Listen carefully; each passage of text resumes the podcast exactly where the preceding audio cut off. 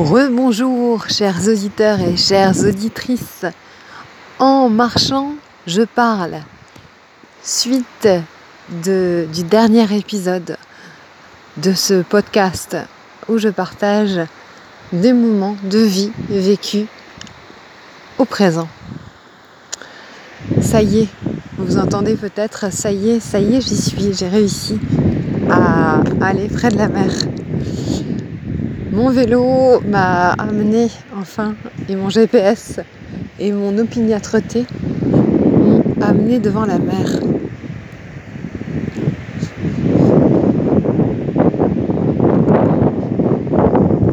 Qu'est-ce qu'on peut dire devant la mer? Surtout cette merci tellement immense, tellement implacable, tellement puissante, large, rien à dire devant la mer.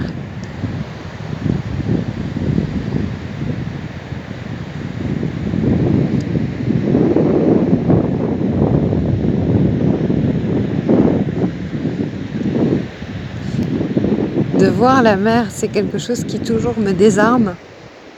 C'est toujours quelque chose qui, euh, qui fait taire quelque chose justement.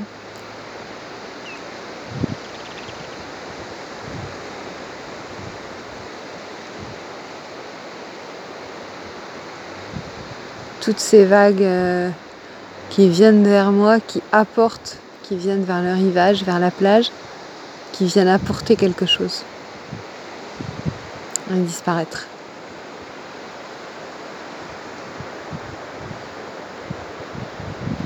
Il y a une foule de petits, euh, de petits oiseaux qui viennent marcher, picorer je ne sais quoi dans le sable, se mouiller un peu les pattes, boire.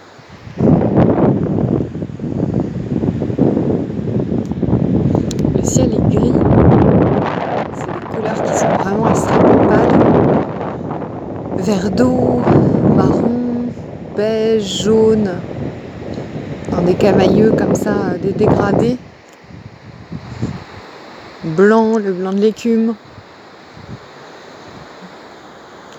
Et puis euh, des maisons, des habitations, des immeubles euh, qu'on voit au loin, poste de secours, fameux poste de secours de l'Efracook, et puis le,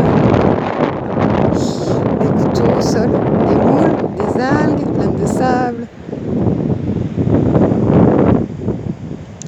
À chaque fois que je suis devant la mer, presque à chaque fois, euh, je pense à ce fait divers qui, qui m'a bouleversé il y a peut-être dix ans. Ouais, quelque chose comme ça. De cette, euh, de cette mère, de cette jeune femme qui avait euh, qui était en couple avec quelqu'un qui avait qui était beaucoup plus âgé qu'elle, qui, qui avait peut-être une soixantaine d'années, elle en avait 25-30 euh, et elle était euh, donc très jeune maman, elle allaitait son, son enfant et euh, elle avait aucune famille en fait, donc c'était vraiment elle qui s'en occupait H24 et parce que son compagnon bon, ne s'en occupait pas vraiment. Et à un moment donné, complètement à bout de. Elle habitait en région parisienne, à bout de fatigue, à bout de je sais pas quoi, elle a, elle a déposé sa fille, je crois qu'elle s'appelait Adélaïde, qui était euh, vraiment bébé, moins de. Ouais, entre, entre euh, un an et, deux ans, je pense, vraiment en dessous de deux ans, euh, même. Ouais, entre six mois et vraiment bébé, elle marchait pas. Hein. Et un soir, elle l'a déposée comme ça, juste devant la mer la euh, qui reste là. Et elle était, euh, cette jeune mère était, philosophe aussi, donc elle faisait des, euh, en même temps qu'elle qu'elle s'occupait H24 de sa fille, elle, qui dormait pas beaucoup, comme je pense les bébés à cet âge-là. la mère devait pas beaucoup dormir non plus. Elle, elle faisait de la philo, truc très très précis. J'ai oublié exactement le thème. Et donc du coup cette jeune mère elle a laissé, euh, elle a laissé sa fille comme ça euh, après l'avoir allaitée euh, un soir vers 18h je crois.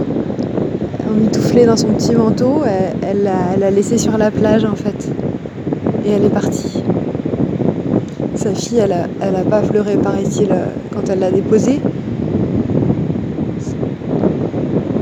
Et voilà. Et après, elle s'est dénoncée ou elle a été très vite euh, retrouvée, cette jeune mère, et emprisonnée. Elle disait qu'en prison, elle avait. Euh, elle se sentait en sécurité. Moi, ça m'avait complètement bouleversée cette histoire et ça me bouleverse toujours autant de cette, de cette détresse, de cette détresse maternelle, de ces moments, de ces moments de, de vie qui sont qui sont tellement intenses et tellement épuisants pour, euh, pour euh, une personne, euh, surtout quand elle, est, quand elle est seule et pas accompagnée, qui sont enfin, les, dépressions, les dépressions post, postpartum, elles sont légion partout en France et elles sont en France et ailleurs bien sûr et elles sont complètement sous-évalué parce que la plupart du temps personne ne le, ne le, dit en fait. Personne ne s'en rend compte, personne ne le dit et c'est aussi pour ça qu'elles euh, qu'elles sont si, si, fatales comme, comme dans cet exemple extrême. Et euh, je me rappelle que j'avais écrit à la à l'avocate qui la, défendait. Ouais, je pense que c'est pas étranger au fait que au fait que je me suis je me suis formée aussi en tant que en tant que doula postnatale pour justement euh, être euh, accompagné en fait ces, moments de vie qui sont tellement, tellement intenses et euh, où la solitude est, bah, peut être fatale effectivement, mm. même dans ces circonstances-là évidemment. Et du coup de voir la mer, ça me, ça me rappelle ce fait divers parce qu'il y a quelque part, de manière très archaïque je pense, il y a, et je le sens tellement fort, moi, il y a quelque chose de, de tellement, euh, en plus avec cette euh, homonymie, euh, mère, mère, quelque chose de tellement puissant et, et, ressourçant aussi, originel, comme cette mère originelle, ce milieu aquatique dans lequel on baignait tous et toutes au départ de nos vies. Et voilà. Il y a aussi une, lecture que je fais dans ce sens. Ça y est, je remets je remets à la mer, vas-y, prends le relais parce que là, je peux plus. Il y a vraiment quelque chose de, cet ordre-là que je ressens aussi. Voilà. Hein. voilà ce que j'avais envie de, partager face à la mer. Et il y a tellement de tellement de choses qui naissent, euh, qui s'apaisent et qui se calment et et qui se résolvent aussi face à la mer.